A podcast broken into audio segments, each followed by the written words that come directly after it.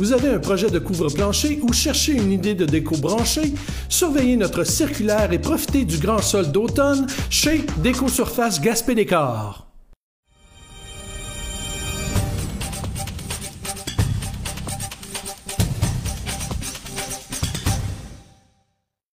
Madame Désilet, dans le discours pour lancer la marche ce midi, il y a eu, été question euh, beaucoup d'austérité. Euh, l'austérité chez les femmes, c'est flagrant? Ça, touche beaucoup? Ça touche plus durement que, que, que les hommes. De toute façon, l'austérité creuse les inégalités.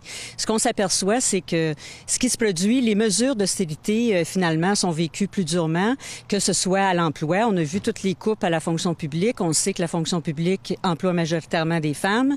Dans les services, les femmes utilisent plus les services que les hommes. Il y a certains groupes qui ont été coupés de services, euh, soit aux enfants, soit aux jeunes, euh, aux jeunes familles. Alors oui, c'est quelque chose qui touche plus durement les femmes. Vous avez parlé aussi de plusieurs choses, euh, dont une boîte qui euh, se promène un peu partout en Gaspésie et ailleurs. Euh, vous allez mettre quelque chose de symbolique pour Gaspé. Qu'est-ce que vous avez mis dans cette boîte? Alors, nous, on a décidé ici à Gaspé de mettre une bouteille d'eau dans le, dans le, coffret. Parce que l'eau, qui est une ressource de base hein, pour, pour tout le monde, un, on estime que c'est un bien commun et à l'heure actuelle, avec ce qui se produit, avec toute l'exploitation des ressources naturelles qu'on vise pour développer le Québec, alors on estime que cette eau euh, peut être menacée chez nous. Est-ce que, règle générale, depuis la, la, fameuse marche du Pays des Roses, il y a quoi, il y a une vingtaine d'années maintenant, est-ce que quand même les femmes ont fait certains progrès dans notre société? Les femmes ont fait certains progrès, mais ce qu'on s'aperçoit, c'est que ça prend une volonté politique pour toujours garder ces, euh, ces opportunités-là ouvertes pour les femmes. À l'heure actuelle, ce à quoi on assiste, ne serait-ce que du côté fédéral, les droits des femmes sont menacés, c'est clair, c'est clair.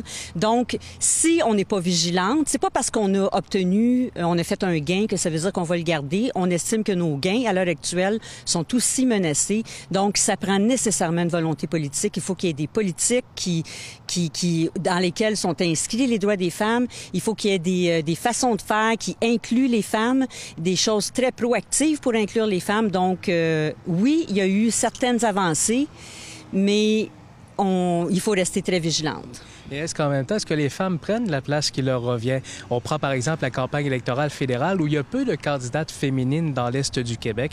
Est-ce que vous prenez la place qui vous revient?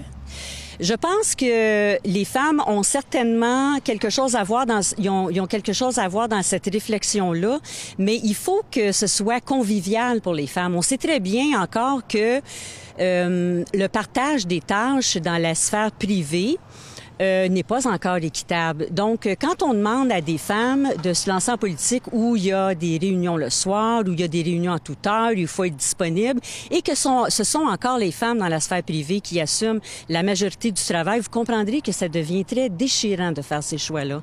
Donc, on a fait du chemin, mais il en reste beaucoup à faire. Oh, il en reste beaucoup à faire, certainement. Euh, on a une, une égalité de droits c'est-à-dire que c'est inscrit dans nos chartes, mais dans les faits, il reste encore du chemin à faire. Et un des exemples de conciliation travail-famille, puisque c'est de ça dont il est question, c'est toute la question des CPE, par exemple, où il n'y a pas assez de place, ou encore toute les, la nouvelle tarification modulée selon les revenus. Donc, ce sont des éléments qui euh, restreignent la place des femmes sur le marché du travail ou dans la société publique? C'est certain que si on a un choix à faire entre un deuxième salaire, parce que souvent les salaires des femmes ont été considérés comme des salaires d'appoint, ça l'est encore dans certains cas, pas dans tous les cas, mais quand on est rendu que les frais de, de, de, de garde sont euh, sont élevés, tellement élevés qu'on est à se demander est-ce que euh, c'est préférable s'il y en a un des deux qui laisse son travail pour rester à la maison avec les enfants? Je vais vous dire que souvent c'est les femmes qui vont faire ce choix, qui vont qui vont rester à la maison. Donc oui.